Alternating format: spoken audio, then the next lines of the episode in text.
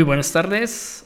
Estamos hoy, hoy es jueves, como todos los jueves del 2018. Estamos aquí en la nave de Argos. Bienvenidos a este programa transmitido en directo desde las instalaciones del Instituto Kipling con el patrocinio de Refaccionario Oriental y el Instituto Kipling mismo.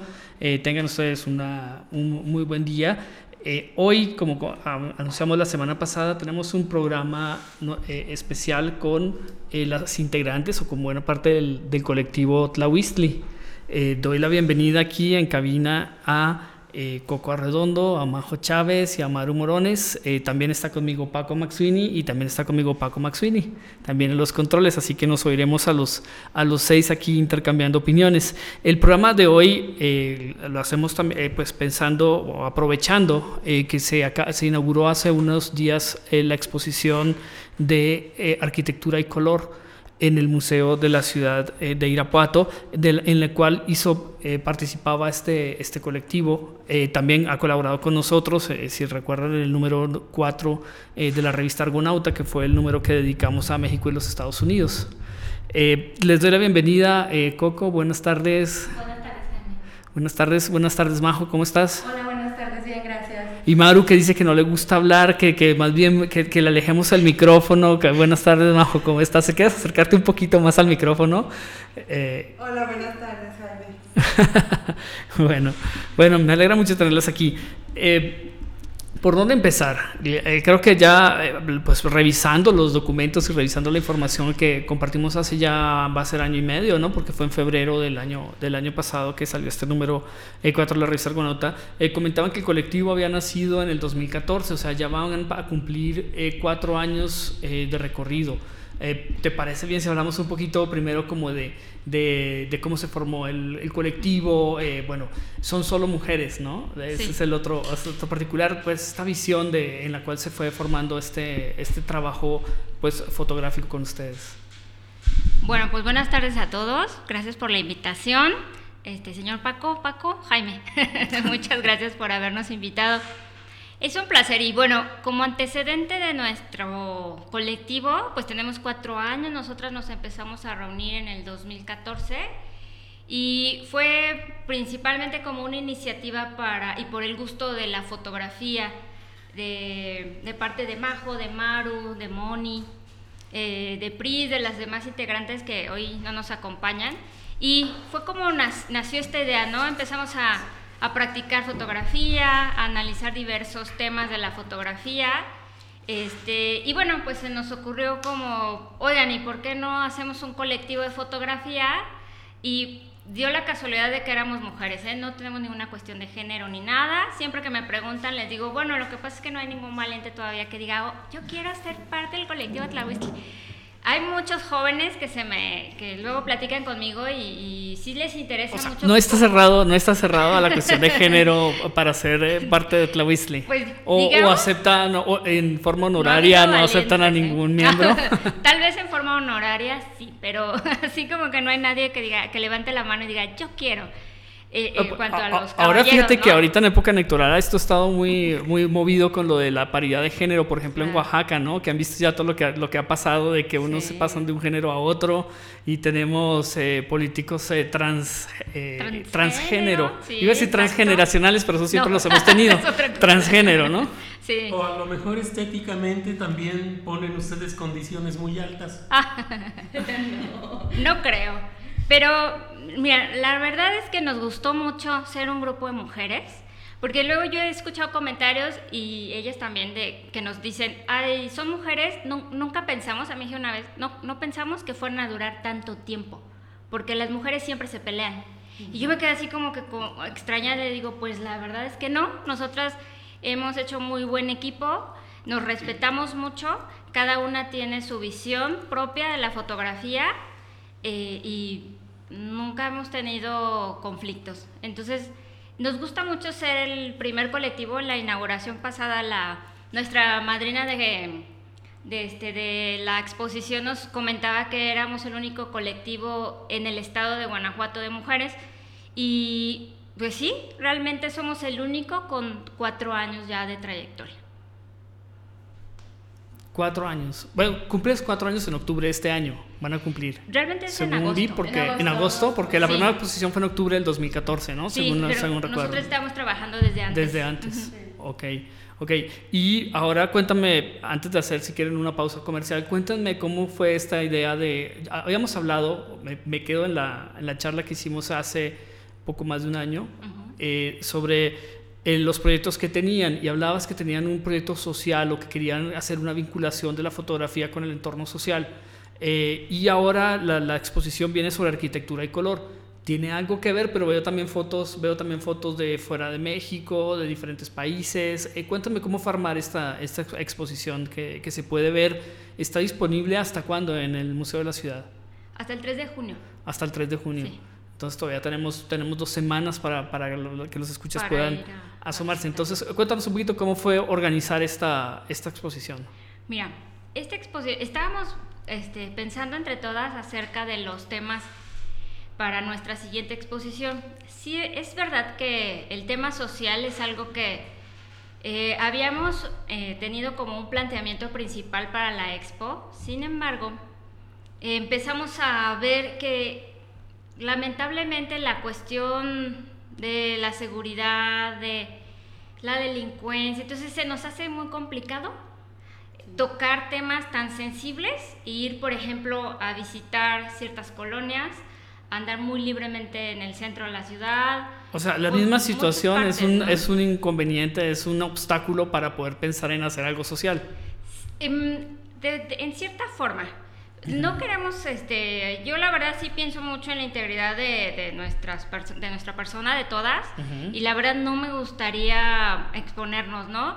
Claro que sí se puede hacer el tema social, hay una infinidad y unas variantes muy amplias acerca de, de lo que tiene que ver con la sociedad. Obviamente ahí entra la- el punto de vista estético o abstracto o realista o en particular de cada una de, de las integrantes, pero fue algo que empezamos a trabajar, empezamos a desarrollar como cada quien en su tema en específico para poder unir las visiones de cada una, pero de repente nos topamos con cosas, este, pues no como muy agradables, entonces pues sí, decidimos, bueno, eh, nuestra próxima eh, exposición fotográfica a mí se me ocurrió comentando con todas acerca de la arquitectura, ya que es eh, bueno, son ambientes que, en donde siempre vivimos como seres humanos y donde hay una gran variedad de formas y de espacios y de texturas y de colores, no solamente en nuestro estado o en el municipio, sino a nivel este,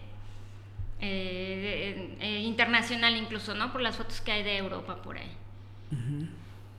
Y bueno, hemos tenido participación en, participación en algunas de las fundaciones que nos invitan. O sea, no estamos cerrados a, a- a ir a muchos lugares.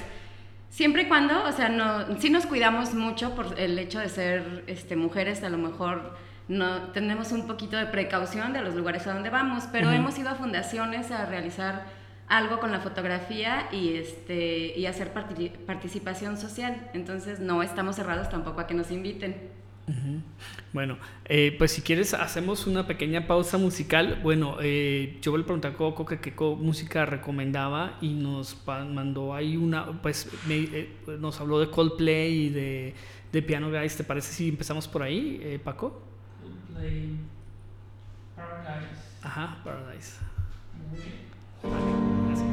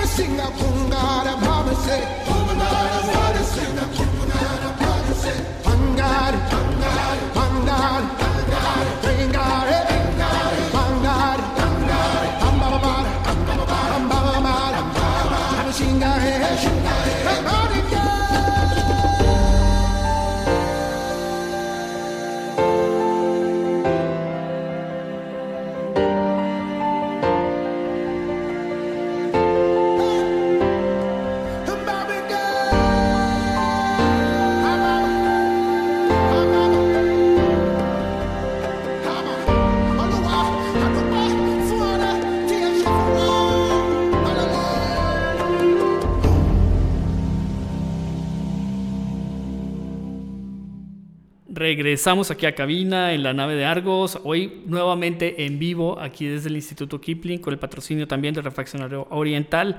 Eh, a los amigos que nos escuchan, eh, también si desean eh, conocer más sobre eh, la revista, sobre Argonauta o sobre el- los temas que estamos comentando aquí, los invito a entrar a Facebook, a Argonauta Revista Cultural o enviarnos también algún comentario a las fotos que estamos colocando o a las informaciones que ponemos en Instagram en revista-argonauta. Eh, vamos a hacer al rato una, una dinámica para quienes nos escriban en vivo, porque hay que, hay que premiar la sintonía en vivo. La semana pasada no transmitimos en vivo porque era el Día de las Madres, así que trajimos a todo, a medio crew de Buscando el Green aquí a la cabina el miércoles y lo transmitimos el, lo transmitimos el jueves. Eh, y aquí estoy, continuamos con, eh, con Coco Redondo, con Majo Chávez, con Maru Morones, eh, integrantes del colectivo Tlahuistli. Quería solo mencionar también otras de las integrantes, si les parece bien, que tenía aquí anotadas también a María Taboada, que no pudo venir hoy, a Priscila Martínez, a Michelle Norris, a Mónica Salazar y a Lucia Aguirre. Ellas sí ya no cabían porque ya, ya seríamos muchísimos aquí en cabina, pero, pero que no, es un gusto tenerlas aquí esta tarde. Y estábamos hablando justamente de la exposición de arquitectura y color o color y arquitectura, porque creo que me hiciste como cara cuando di el- dije el nombre hace un momento. No, es el color. El color y la arquitectura. Ah, perdón, perdón. Entonces, eh, cuéntanos cómo fue la, o cuéntenos, cómo fue organizarse para esta, para esta exposición. Ya, ya tienen callo, ya han hecho siete, ocho exposiciones más o menos en, eh, han realizado en estos, en estos cuatro años que se van a cumplir. Eh, ¿cómo, cómo, es el, ¿Cómo es el proceso? ¿Cómo se va afinando ese proceso de preparar el material y de preparar los temas para, para exponer? Pues bueno, para mí personalmente fue un reto porque la arquitectura para mí es un tema difícil, no, no lo conozco muy bien. Entonces, para mí fue un reto desde que nos pusieron, en las otras exposiciones había sido como que cada quien elegía su tema, cada quien elegía su, su visión y ahora sí fue un tema eh, específico, entonces para mí fue un reto. Pero también nos gustó muchísimo eso y preparar algo ya sobre un tema específico es para mí un poquito más difícil, pero al final de cuentas creo que resultó, resultó muy bien y, se, y con la visión de cada una, cada quien tiene su visión diferente, se transmitió muchísimo. Pero Coco te puede hablar más de lo que es como ya la, lo específico de cómo armar la exposición. Bueno, las exposiciones nosotros lo, lo, armamos primero seleccionando el tema, en este caso el color y la arquitectura. Ahí había un dilema que si no más arquitectura o sobre colores en específico. Entonces decidimos el color y la arquitectura. Lo que hacemos es hacer una selección fotográfica del tema de cada una de las integrantes. Hacemos impresiones en pequeño, previamente obviamente las ediciones, este, ver formatos.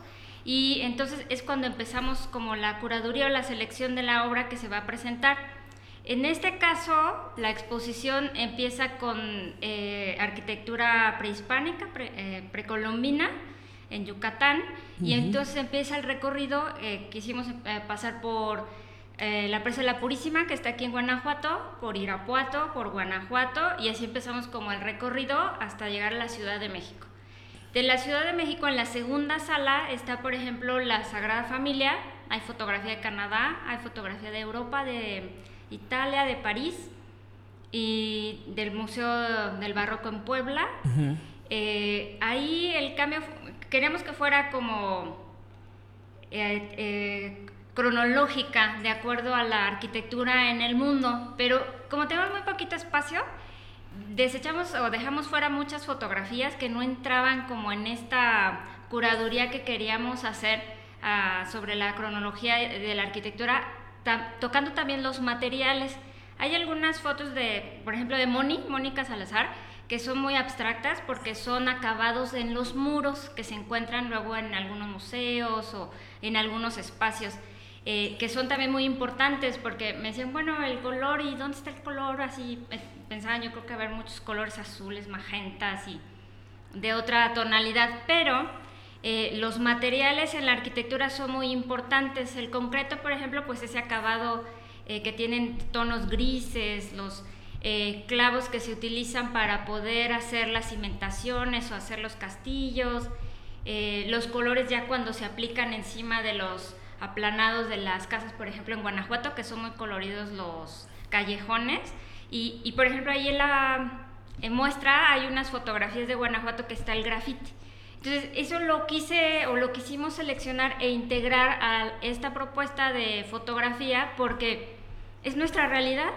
A final de cuentas, eh, la arquitectura es muy bonita cuando el arquitecto diseña los espacios y los sí, recrea. Los, los, los espacios eh, grandiosos, ¿no? Claro, los espacios monumentales. ya monumentales. Ajá. Y, pero está la otra arquitectura, ¿no? La arquitectura de las personas que a lo mejor no tienen la oportunidad de contratar a un arquitecto y que lo van construyendo conforme eh, tienen entendido o la tradición, por ejemplo, en este caso de Guanajuato, y cómo el graffiti se integra en esa parte. No, esa, esas fotos me, me llamaron mucho la atención, me gustaron. Ahí, bueno, aquí, aquí hay como dos, eh, bueno, lo que pude ver yo también de la selección que se, que se hizo para Argonauta hace un año. Eh, Majo, tú trabajas mucho también como montajes, ¿no? Como montajes de temáticos. Eh, lo vi en, en, como en fotografía de objetos. ¿No? Y tú trabajas, eh, Maru, mucho el tema también de la charrería, de, la, de, los, del, de, los, de, la, de, los vestidos, de la fiesta de la charrería. ¿Cómo fue para ustedes entonces? El, ¿Hubo cambio de chip ahí para pasarse a, a, a arquitectura o cómo fue, cómo fue esto? Totalmente, sí, bueno, pues fue una experiencia muy diferente, muy bonita también. Eh, he de confesar que en lo personal me costó mucho trabajo esa selección de fotos. La primera vez que Coco nos pidió el material, presentar el material, pues tenía muchísimas fotos que la verdad me encantaban, lugares tan hermosos que tuve la oportunidad de realizar ese viaje. Y pues bueno, cuando nos dijo Coco que lleváramos el material, yo dije, ay, tengo muchísimo. Y bueno, pues ahí con su asesoría y, con la, ahora sí que entre todas vimos que era pues lo que iba mejor para esta expo. Pero sí, claro que sí fue cambiar totalmente porque yo me inicié en esto de la fotografía a través de mis hijos e- y de mi esposo que practican la charrería precisamente. Entonces sí fue así como que un brinco total, pero no por, no por ello no fue este, interesante o, o muy, bueno, me gusta mucho, ¿verdad? Es algo que todas disfrutamos, entonces fue algo, un reto muy, muy, muy padre para todas. Hay algo interesante también en la expo que no, no les mencioné. Por ejemplo, hacemos la selección de las fotos, eh, las imprimimos en chiquito y empezamos a hacer acomodos. En, este, en, en esta ocasión y pensando en la composición, porque ahí va el tema de que todo el mundo se cree fotógrafo, pero cuando les hablas de la sección áurea y que componer acerca de la secuencia de Fibonacci, todos te ven con cara de ¿what? Entonces decidimos crear esta selección fotográfica en base a una secuencia numérica de Fibonacci, que por ahí vemos esas sumas de números. El, el mismo Fibonacci de Dan Brown y de todo esto, o sea, el Fibonacci de la, de la proporción áurea y todo esto. Ajá, Ajá. exactamente. Entonces, hay diversos formatos. Hay fotos grandes, hay fotos chiquitas, hay agrupaciones de, de dos fotos, de cinco fotos, de ocho fotos, para poder crear como esa armonía. Mm, No solamente en la, en la imagen en sí que se presenta, sino además en el número de las imágenes por temática que se están presentando ahí. Esas cosas generalmente las personas cuando entran a una exposición pues no las notan, pero yo les comento a, a mis alumnos, a mis alumnas que es esa percepción fina que te hace sentir, oh, me gusta, ¿no? O no me gusta, ¿no? Digo, no a todos nos gusta Picasso, pero eh, sabemos que es un genio la pintura y quienes estudian de pintura pues saben todo el proceso creativo y la innovación que hizo en la pintura. Entonces, eh, esa es una parte por la selección de las fotos, ya comentó Maru, eh, el acomodo está basado en una secuencia matemática de, de lo que acomodamos y los materiales son nuevos. Estos materiales en los que decidimos imprimir, luego a mí se me bota la canica y le digo, oiga muchachos, vamos a hacer esto, ¿y qué les parece? Entonces son tan lindas que siempre me dicen que sí. Pero, Entonces, pero ¿qué pasó? Luego no que se peleaban, había que pelearse Afortunadamente mucho porque era un colectivo femenino, ¿no era la idea? No, no, no, no hay, no hay pleitos y no hay Fíjate problema de que verdad, y es raro. de verdad no, no, nunca hay nada de eso. A mí me parece interesantísimo todo lo que platican y desde luego les felicito, me pareció la exposición extraordinaria, quedé encantado con el Big Ben, ¿sí? Y bueno, sí les voy a decir que soy un aficionado también de, la fotografía, pero de muchísimo tiempo atrás. Ahorita que hablaba Maru de su gusto por los caballos y todo ello, recuerdo que mi hermano mayor, eh, que, desde luego se aficionó a la fotografía mucho antes que yo, compró en cuanto tuvo oportunidad una, una cámara alemana exacta. Claro, en ese tiempo, pues eh, ya sabemos las, cómo eran de complejas las cámaras analógicas, ¿no? El caso está que llegó muy orgulloso a casa con su cámara y estaba platicando con mi papá. Mi papá era muy aficionado a la cuestión del caballo. Y de repente le pregunta a mi papá, oye, ¿y cuánto te costó pues tu cámara? Y le dice mi hermano, cuatro mil pesos en aquel tiempo, ¿no? Cuatro mil pesos. ¿Cómo? dice mi papá. ¿Como un caballo? Claro, claro. Sí, hay, hay equipos, por ejemplo, las ah, cámaras Hasselblad, que son como la... la El ¿qué Rolls será? Royce. El Rolls Royce de los autos y cuestan arriba de como un coche más que un coche, 250 mil pesos, eso costaban hace cinco años. Las mamillas. Las mamilla, hay muchas muchas marcas de cámaras, otras que, bueno, las comerciales ya sabemos, la Nikon, la Canon, este Sony, que son muy buenas. Y pero hay una amplia variedad y también eso quiere decir que es una calidad diferente, ¿no? Formatos eh, medios o formatos grandes, completos y gran este Que, que- esto nos abre un- un, eh, la, la conversación para si quieren después de, de la cápsula del cine la mina, para empezar a hablar esto de la fotografía en el tiempo en que todos nos creemos fotógrafos y que todos cargamos una cámara en el bolsillo y que todos usamos los, lo que hablabas tú, Paco, los filtros de Instagram, hacemos GIFs, hacemos, bueno, estamos permanentemente fotografiando, siendo fotografiados y, y, y, siendo bombardeados por muchísimas fotografías diariamente, ¿no? Entonces creo que eh, si quieren enfocamos la, la, charla hacia allá ahorita al regresar. Me gustaría hacer una pequeña pausa, Paco, si te parece, para poner la cápsula que nos envían los amigos de Cine La Mina en Guanajuato. Es una, estamos eh, pues empezando a eh, innovar en esta, es la primera cápsula que nos envía nuestra amiga Leslie Borsani desde Guanajuato para la nave de Argos y bueno, con un tema que la verdad corrí para sacar la cápsula y, llegar y, y que llegara a tiempo ahorita para para, la producción. No la he escuchado, así que la escucharé mientras ustedes también la escuchan. Entonces, con el patrocinio de Cine La Mina, la siguiente, la siguiente cápsula. Gracias. censura. censura. Hola, soy Leslie Borsani, fundadora y directora de Cine La Mina, un foro de exhibición de cine en la capital de Guanajuato. Además de las funciones regulares, llevamos a cabo varias actividades en torno al séptimo arte y otras expresiones artísticas y culturales. Contamos, por ejemplo, con un punto de venta de libros y hemos llevado a cabo presentaciones editoriales, entre las que destacan varios números de la revista Argonauta. Ahora estamos muy felices de poder colaborar en la nave de Argos, el programa cultural de Fomento Cultural Irapuato, con pequeñas cápsulas en las que estaremos recomendando y platicando de películas relevantes en pertinencia y relación con los programas.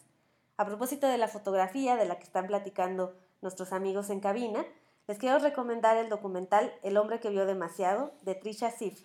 Esta película estuvo varias semanas en cartelera de Cine La Mina con bastante éxito, lo cual nos puso muy muy felices.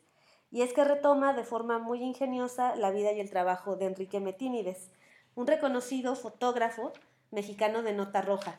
Tal vez algunos de los que nos escuchen puedan reconocer sus fotografías.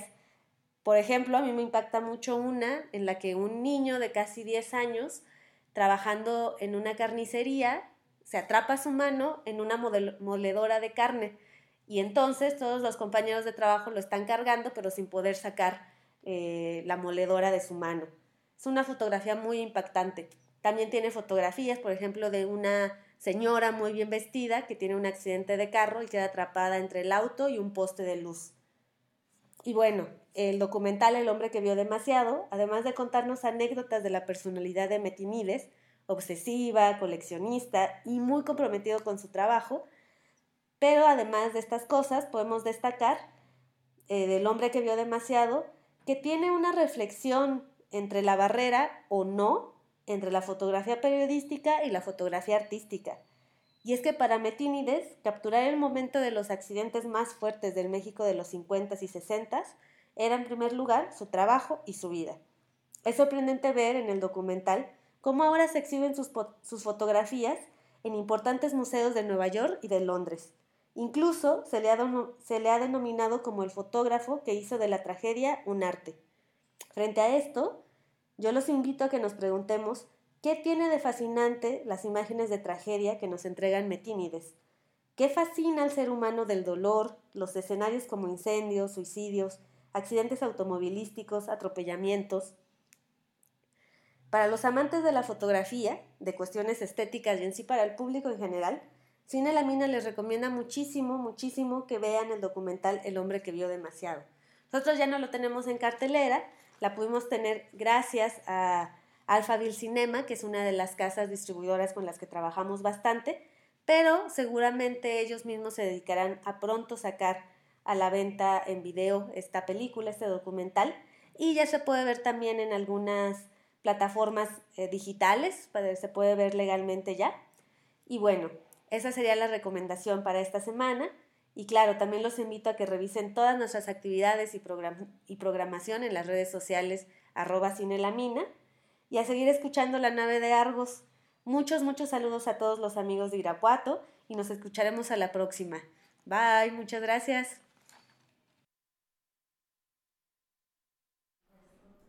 Oh, estupenda cápsula de, de, de Lely Borsani. Muchas gracias, eh, en, en Guanajuato. Eh, pues va perfecto, como anillo al dedo. Ahorita lo que, lo que nos mandó, lo que nos mandó eh, Leslie porque habla justamente de esto de la... De, ¿Qué tanto, bueno, habla del hombre que bebió demasiado, que es la, la, la película sobre este, sobre este fotógrafo de crónica roja que ahora se exhibe en museos?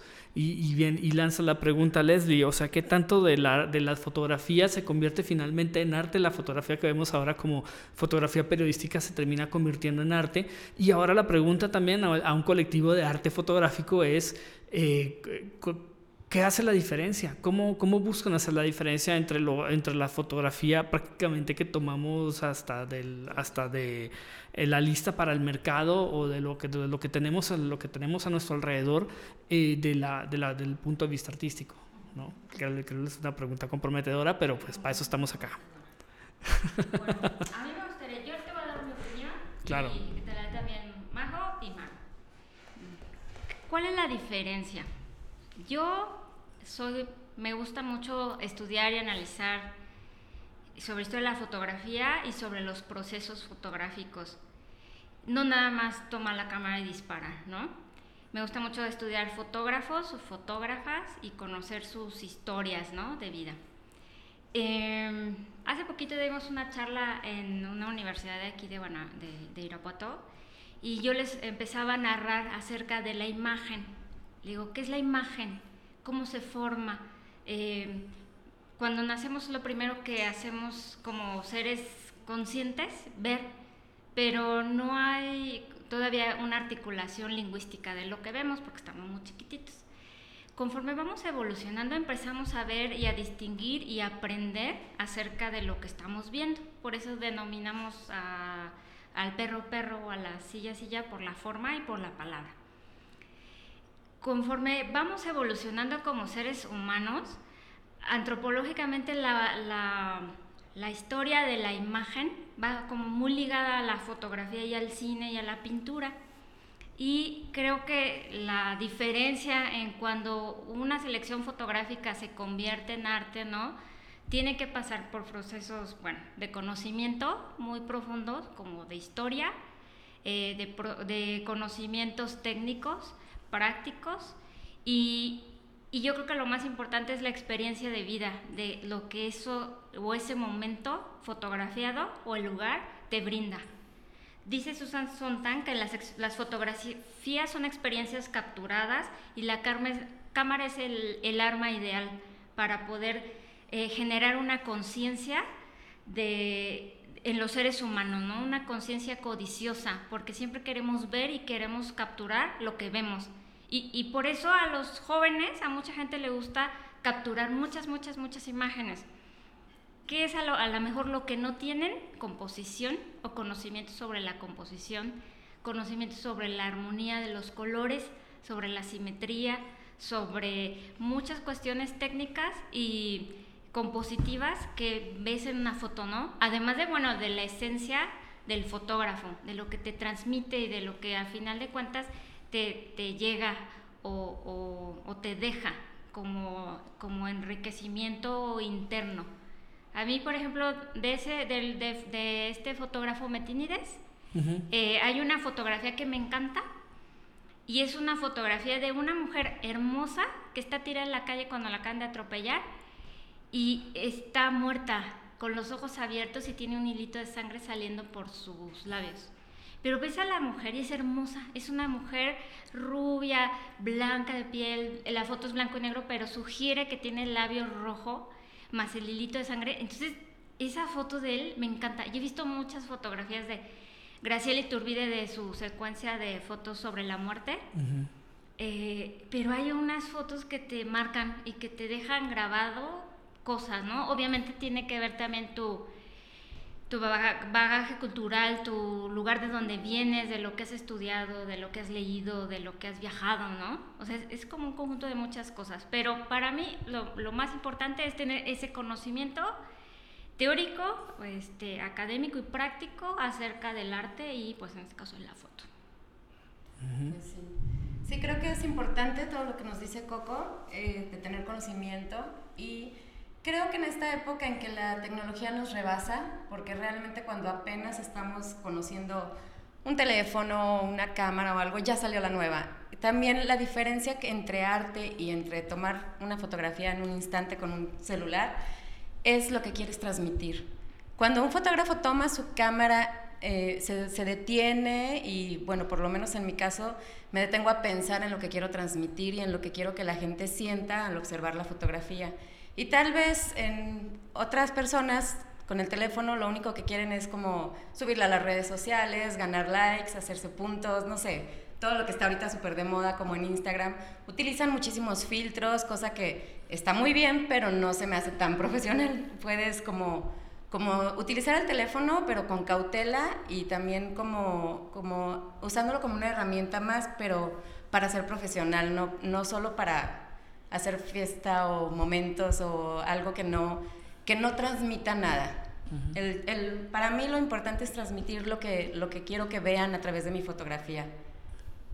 Ok. Eh, Maru, tu amigo el micrófono. Sí, bueno, pues para mí la fotografía es mágica y yo creo que a quienes nos gusta la fotografía, pues de alguna manera conectamos ese, ese yo interno con la imagen que presentamos a los demás. Dicen que la fotografía es espejo y es ventana. Y yo coincido mucho en que lo que somos, lo que vivimos, lo que nuestras experiencias, nuestras vivencias, este, pues se ven plasmadas en ese trabajo, ¿verdad? Uh -huh. A mí me gusta, yo he descubierto a través de estos años de trabajo con, con mis compañeras, este, que me gusta mucho transmitir mensajes en mis fotos.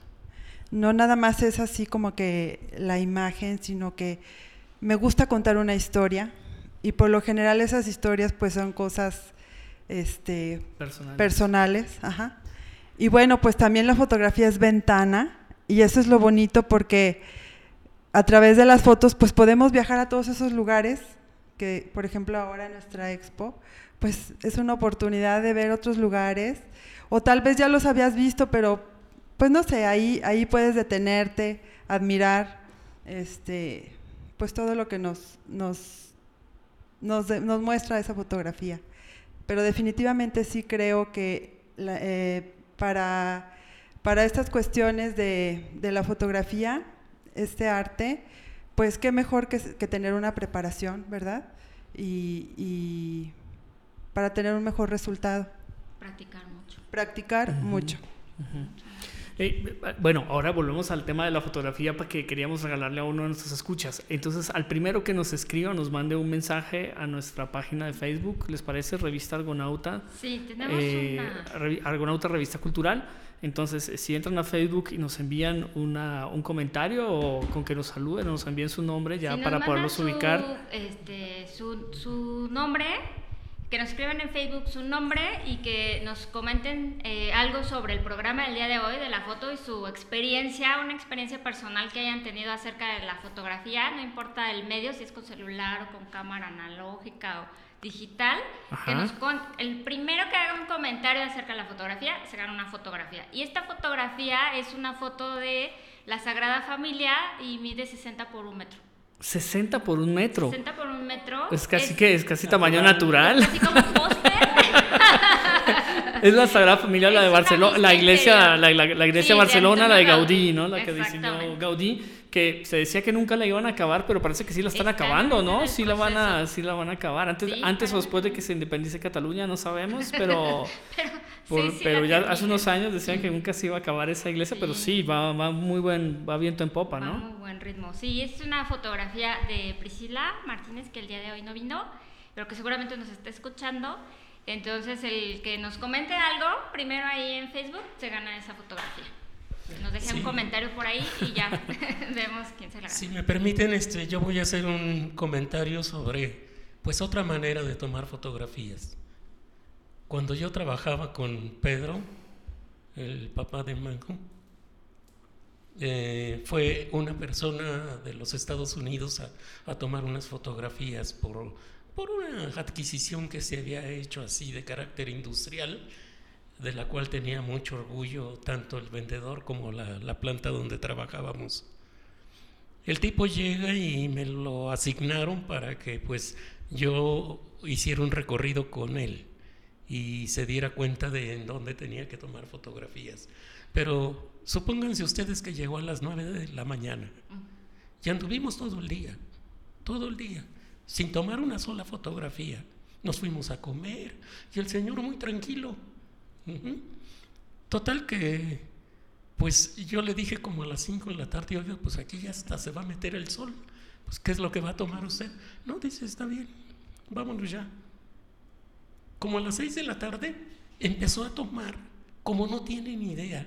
Traía nada más dos personas para cargar las cámaras y él puro disparar. Vamos, todo el día el recorrido lo había hecho para saber qué tomar. Pero ya cuando llegó a hacer pues las exposiciones, él ya sabía qué hacer. Ahora, corría cada escena en todos los diafragmas de una cámara analógica y en todas las velocidades. Y además traía pues un, un rollo 135. Le dije, "Oiga, pero ¿por qué no trae un formato mayor? Sí. Recuerdo que me dijo, Kodak ha vertido toda su tecnología en este, en este rollo. Por eso lo uso.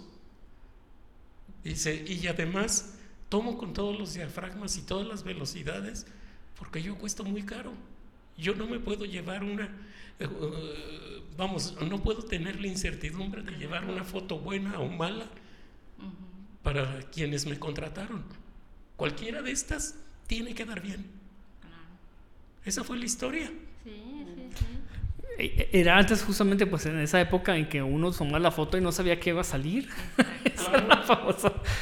y la, la gran sorpresa era esperar, que eh, también habla mucho de la, de la, de la sociedad que vivimos, ¿no? Tenías que esperar a que terminar tu rollo, eh, llevarlo a- al revelado.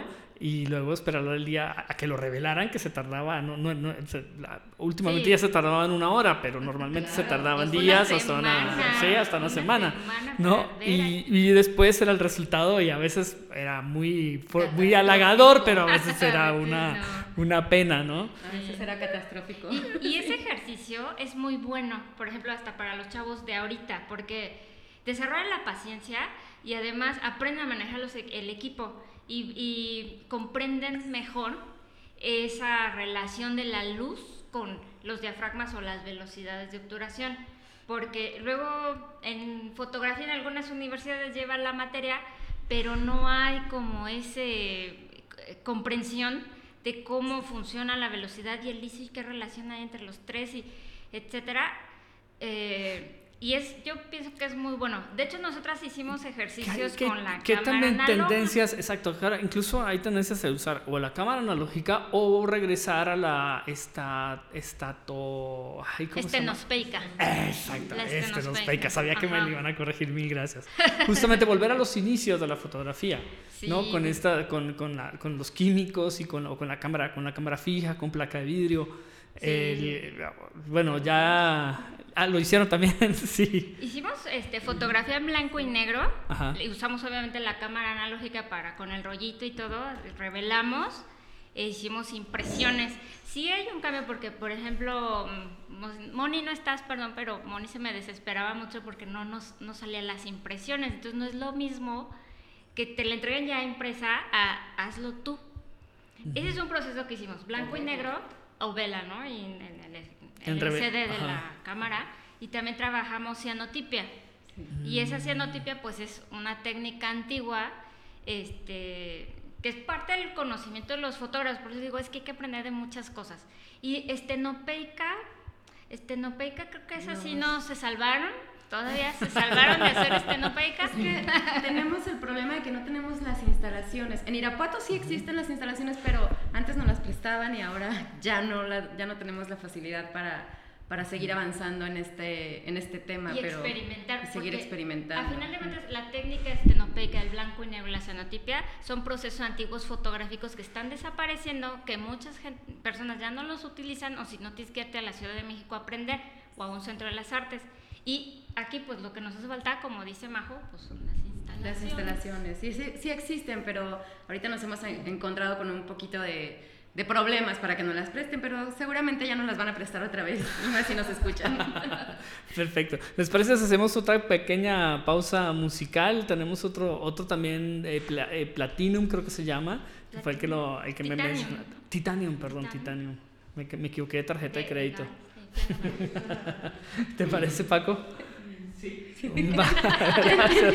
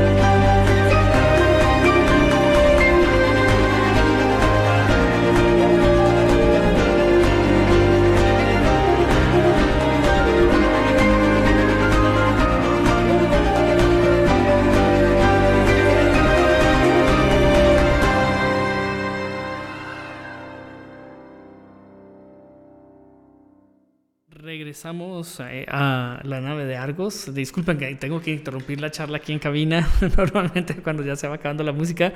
Eh, bueno, eh, continuamos aquí. Estábamos hablando justamente que queríamos iniciar esta, este esta sección final de la nave de Argos para preguntar sobre los proyectos futuros. Y estabas ya comentando sobre algunas, sobre algunos, bueno, algunas ideas que tienen ya después de esta, de esta exposición.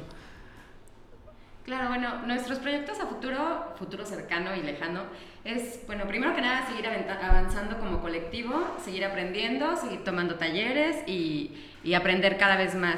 También queremos hacer una exposición individual de cada, de cada miembro este, y otra exposición colectiva y seguir participando en fundaciones que nos inviten a dar talleres o a dar pláticas y este y eh, bueno y hacer un photobook hacer este eh, ¿cómo se llama? Más desarrollo personal de obra. Eh, Ajá. algo muy importante y que, bueno, en los últimos años ha estado como eh, en la como un medio de representación de muchos artistas es este libro de fotografía, pero con una, una narrativa especial en la, en la foto, que es el que me gustaría mucho Ah, que hiciéramos. han venido a dar talleres sobre eso, ¿no? Sobre, sobre fotolibro, Sí, ¿no? Owina. Fogarty estuvo el año pasado, creo que hablando sobre eso. Alejandra Ugarte también vino, vino con ese tema, ¿no? A, a Irapuato. Sí, de hecho, esos talleres que, que luego por ahí se, se generan, hemos estado participando y en el último vino Ana Mariela Ah, eh, de Argentina, Sankari, y con ella tocamos el tema de Photobook. los libros de artista, eh, enfocado a la fotografía, que es un tema muy nuevo, muy rico, muy innovador, y es también como para cambiarle el formato a nuestros seguidores, a, a nuestros, a las personas que nos van y nos visitan ahí en el museo y ver la fotografía mm, pues más personal como como un Majo con un proyecto ya mucho más individual y una visión muy muy particular de, de Pero, cada una. pero biográfico, o sea, necesariamente, no, no necesariamente te implica lo biográfico, ¿o sí? Sí, no, yo por ejemplo empecé a trabajar un tema porque me gusta mucho el tema de las migraciones. Entonces, el, el, el trabajo que yo empecé a realizar es sobre migraciones, pero vistos desde un punto muy personal, acerca de las migraciones familiares. Pero el tema puede ser este, los divorcios, puede ser la infancia, tan, puede ser muy variados. Ya, ya depende ahora sí que del individuo, ¿no? De cada, de cada una de las fotógrafas. Bueno, y también algo a lo que siempre Coco, como maestra nuestra, nos ha motivado es a participar en los concursos de fotografía. Ah, bueno, tú tienes un concurso estatal, ganaste un concurso estatal con una fotografía tuya, fue, ¿no? fue una mención honorífica. Ajá. Sí, en el concurso de, estatal de este 2000, 16. 2016. Ay, Sí. Perdón. De, de hecho, en el colectivo hay varios premios. Hay, por ejemplo, un premio nacional de fotografía de Fundación Manamex, que es de Mónica Salazar. Ahí está el premio de la mención honorífica del concurso de- estatal que hace la Secretaría de Turismo del Estado en el 2016. Yo tengo un segundo lugar en este concurso en el 2015, creo. Este, y hay, luego participamos mucho en los ah, competiciones que hay a nivel internacional, eh, como Lens Culture o algunos concursos de fotografía del New York Times o este, generalmente de aquí de América, con, con fotografía que la gente vota ¿no? en internet. Y yo también No tuve la oportunidad de participar en el primer salón de la fotografía, eh, la convocatoria que lanzaron en el CREA, eh, el doctor Vidal Berrones. Ah, sí, sí. Entonces pude participar con dos de mis fotografías. Mm, Sí, fue un gusto haber estado ahí. Padrísimo. Eh, también les iba a preguntar, de los que quienes las han escuchado durante este, durante este rato que hemos estado conversando sobre el colectivo, o quienes las han estado escuchando, eh, ¿qué, eh, ¿cómo pueden ponerse en contacto con ustedes? ¿Hay alguna página, alguno que pudieran...? Uy, ¿esa ya es la alarma antisísmica o qué pasó, Paco? el afilador. Se pueden, Ok. se pueden poner en contacto con nosotros en nuestras redes sociales. La página del colectivo es en Facebook, Colectivo Tlahuistli, con S. Y en nuestras redes este, personales, en Instagram, Majo Chávez, eh, Coco Coco Arredondo, en Facebook igual, Maru Morones. Así como viene el nombre de cada una en, el, en el- la página del En colectivo, Instagram están así. así es nuestra página personal en Facebook también. Y-. Y, algo que comentaba Majo, que sí es muy importante, nos gusta mucho participar luego con sociedad- asociaciones civiles que tienen como algún este fin sin fin Sin no lucrativo, no lucrativo Ah, como para apoyar. Como- Como Argonauta. bueno, como de todo corazón, por ejemplo, o alguna otra asociación que quiera que participemos con ellos en alguna charla o alguna plática, universidades también, o sea, ya nos han invitado a las universidades a, a dar pláticas, estamos este pues disponibles y nos da muchísimo gusto que nos inviten. Entonces, para nosotros nos da mucho gusto. Estamos muy felices. ¿no? No, y invitamos a todas las señoras que pensaban que a cierta edad ya no teníamos nada que hacer a unirse al colectivo. De verdad es que a veces llega la edad en que dices, ¿y ahora qué hago? Los hijos ya crecieron. Pero no, hay que, hay que seguir avanzando, se pueden unir al colectivo, aprender, seguir estudiando, seguir desarrollándote. En nuestro caso como mujer, como personas, ahora como profesionistas de la fotografía. Eh, tenemos que seguir avanzando como mujeres, no quedarnos estáticas ni, ni pensar que porque los hijos crecieron se nos acabó la vida. Entonces les invitamos a que se unan a nosotros y, este, y a que sean súper felices con nosotros. Nos la pasamos muy bien, está súper divertido y aprendemos muchísimo. Y a mí me gustaría invitar a las chicas, a las jóvenes, que después me preguntan, oye, ¿y cuándo has- podemos ir nosotras? Y la verdad es que como el nivel de aprendizaje ya está como más elevado, me gustaría a lo mejor la posibilidad de explorar la posibilidad las fuerzas de que básicas. todas fuéramos tutoras de un colectivo de jovencitas que les guste la fotografía. Entonces, Ah, todas las colectivas Tlahuistli, las originales, únicas, pudiéramos ayudar a jóvenes, jovencitas, chicas, no discriminamos, chicos, que se quieran integrar y formar un colectivo nuevo, jóvenes, para empezar de, de cero. Y pues bueno, ahí contarían con nuestro apoyo con muchísimo gusto. Ok, yo ta- aprovecho también para invitarlas ya así al, al aire al número 10 de Argonauta, que estamos ya, está en imprenta el número 9, que va que como comentamos, estamos ya en unas, a unas semanas de recibir ya los impresos y empezar a circularlos, que va sobre fútbol. Y eh, estamos ya iniciando abrir una convocatoria para el número 10 que saldrá en agosto, que será el número sobre el medio ambiente. Que creo que ahí, yo, bueno, el material fotográfico que he visto creo que tienen, creo que tienen muchísimo, muchísimo que aportar a este, a este número eh, nu- 10 de Argonauta, el que, bueno, el que esperamos siga en, siga en agosto. Eh, bueno, nos despedimos, Paco. ¿Algo que quieras comentar para, para cerrar? No, pues felicitaciones a las damas. Gracias Maravillosa la de ustedes. Muchas gracias por estar aquí esta tarde. Invitadas para un próximo programa, ya si quieren hablar de algún tema en específico también, eh, cordialmente invitadas para el siguiente. Les agradecemos su escucha esta tarde. Muchas gracias Paco, muchas gracias Paco eh, por estar aquí esta tarde con nosotros. Eh, me me despido, nos despedimos con, ¿te parece ya que estamos en temporada electoral, apaga y vámonos de Juan Luis Guerra? Como para despedir esto como debe ser. vale, perfecto. Muchas gracias. Gracias al Instituto Kipling. Muchas gracias. Gracias, que está muy bien. Buena tarde. Buena tarde.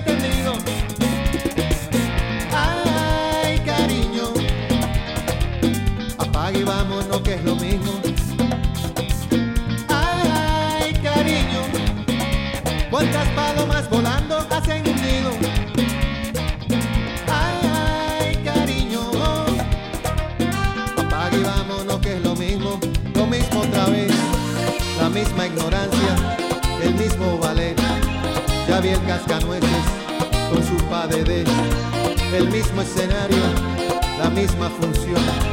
Nos sobra la clave, bailemos un son. Apaga y vámonos,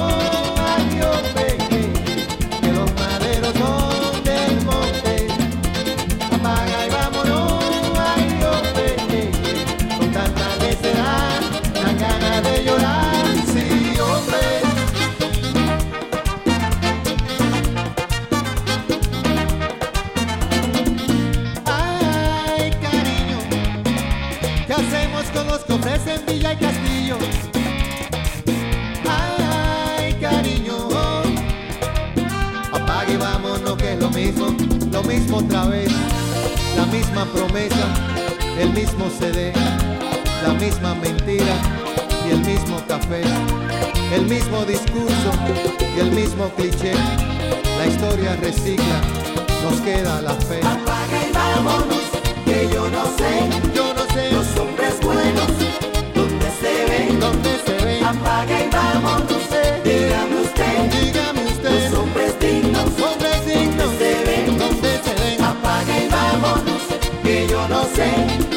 los hombres nobles, ¿dónde se ven? Apaga y vámonos, dígame usted, los hombres buenos,